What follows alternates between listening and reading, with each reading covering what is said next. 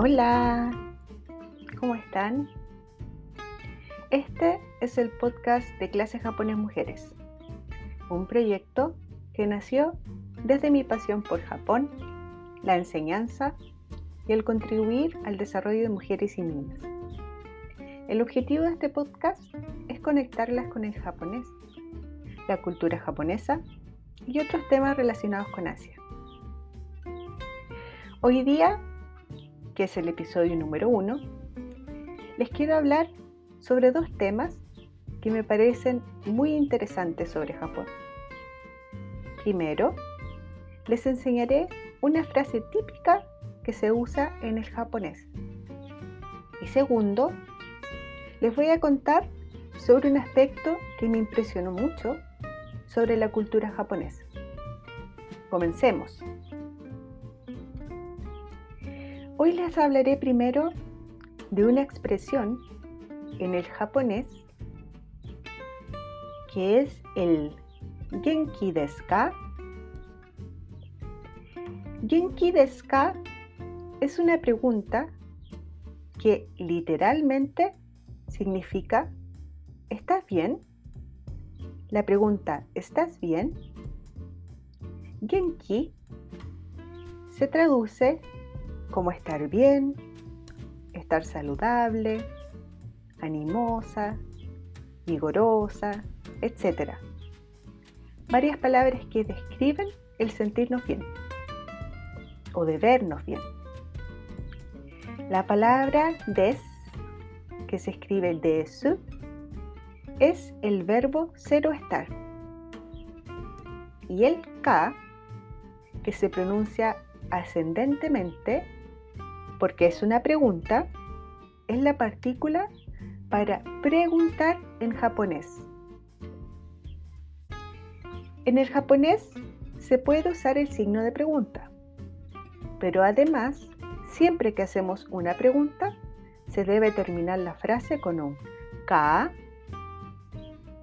Entonces, Genki desu ka? Genki desu ka? Significa ¿Cómo estás? ¿Estás bien? Normalmente se usa la expresión Genki desu para saludar, por ejemplo, a mis amigas. Es el español que nosotros utilizamos normalmente para el ¿cómo estás? ¿Estás bien?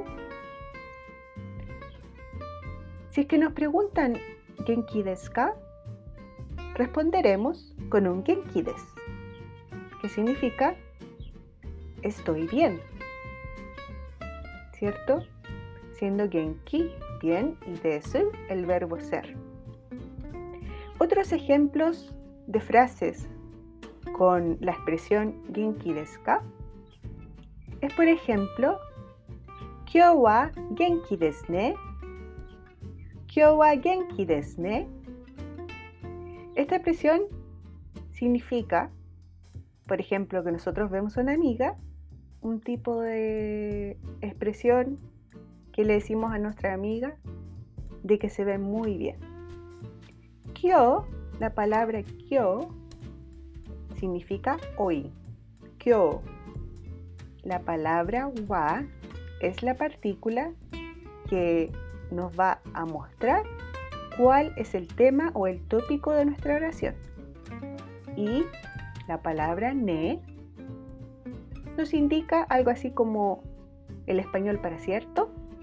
Entonces, kyowa genki desu ne es algo así como hoy día estás saludable, te ves bien, ¿cierto? Y una última palabra que me gustaría o expresión que me gustaría enseñarles es el genki so. Genki so. El so indica algo así como, te ves bien, pareciera que estás bien. Genki so. Genki so, el so es como decir, pareciera que estás bien, te ves bien. ¿Ya? Es como nuestra percepción. No necesariamente significa que la persona esté bien, pero a nuestros ojos pareciera que está muy bien, muy sana, muy contenta. Ahora el genki de ska no suele utilizarse en relaciones jerárquicas, por ejemplo, con tu jefe, con tu profesor, etc. Ahí es mejor saludar, por ejemplo, con un buenos días, un buenas tardes, etc. Y esto porque preguntar a alguien superior a ti en jerarquía, ¿cómo estás? No es muy usado incluso en el, español, ¿cierto? Entonces es mejor saludar de una forma más formal. Y tampoco va a ser la manera para saludar a alguien que vemos todos los días. Por ejemplo, sería un poco extraño en el japonés preguntar todos los días ¿Genki desu ka?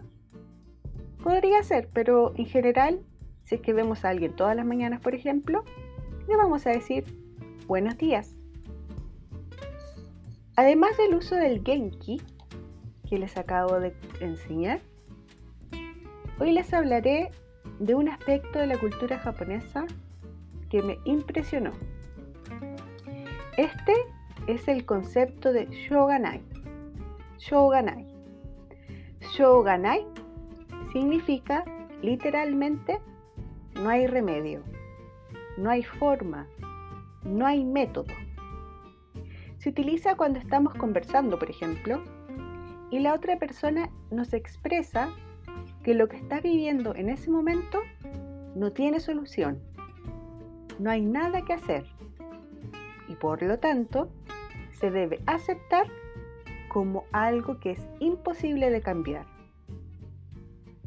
Sé que usamos estas expresiones de una forma parecida en el español, ¿cierto?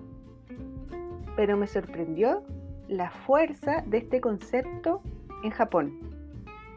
Ellos realmente piensan que muchas cosas en la vida son imposibles de cambiar. ¿Ya?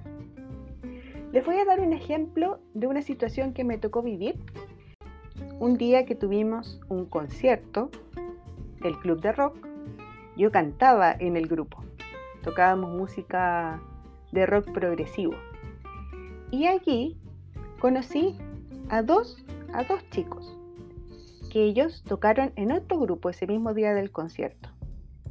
Después de el ensayo que tuvimos antes del concierto, nos quedaban algunas horas, entonces ellos me invitaron a comer. Fuimos a comer algo algo así como una, entre almuerzo y cena, a un restaurante barato cerca de la universidad. Y allí empezamos a conversar sobre lo que hacíamos. Yo siempre contaba que estaba haciendo un doctorado en historia de la ciencia, lo cual solía sorprender mucho a las personas que les contaba porque era algo poco común, ¿cierto? Uno de estos chicos estaba trabajando en el servicio público de Japón, que al parecer es una, un trabajo muy prestigioso, muy distinguido. Él me contaba que estaba dedicando su vida solo al trabajo, trabajando a veces los fines de semana, durmiendo cinco horas diarias, estresado, con rabia, cansado. Y lo que dice al final, es un shoganai. Yo primera vez que escuchaba esta expresión, pero después de eso empecé a reconocerla cada vez más cuando conversaba con personas.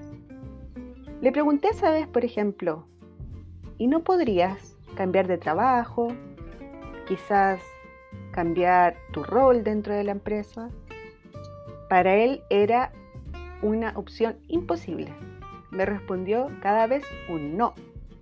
Yo gané. Le conté esa vez que, por ejemplo, yo había estado en trabajos donde me había sentido muy mal y que había renunciado, lo cual para él era imposible, imposible entender. Ese mismo día, en esa misma reunión en que comimos con dos amigos de ahí del club de rock, uno de esos chicos el otro que estaba ahí, nos contó que una vez que había terminado sus estudios, ahí en la universidad que yo estaba, hizo un magíster y entró a trabajar en una gran empresa, lo que es una buena, muy buena noticia para una persona que está saliendo de la universidad y que quiere trabajar. Me contó, nos contó con una expresión bien triste en su cara, de que solo duró un año trabajando allí. Nos contó que no pudo soportar la explotación de su trabajo, el constante estrés, el no tener tiempo para él, dormir poco, trabajar los fines de semana, tener que estar dos horas en el tren, muy apretado para ir a trabajar, etc. Entonces él en un momento colapsó. Yo entendí que estaba en este momento en terapia, que estaba tomando remedios. No dijo explícitamente que tenía depresión o que había tenido un ataque de pánico o algo así. Probablemente porque era la primera vez que estábamos conversando y también es un tema bien tabú en Japón, ¿ya? Si una persona tiene alguna enfermedad como depresión o algo así, está mal visto porque se piensa que es una persona débil. Es algo que pienso que también se piensa se cree en Chile algunas veces, ¿cierto? De a poco eso está cambiando, pero en Japón está mucho más mal visto, Entonces, este chico nos contó que ya llevaba más o menos un año trabajando en una convini, que es el mini market japonés por excelencia.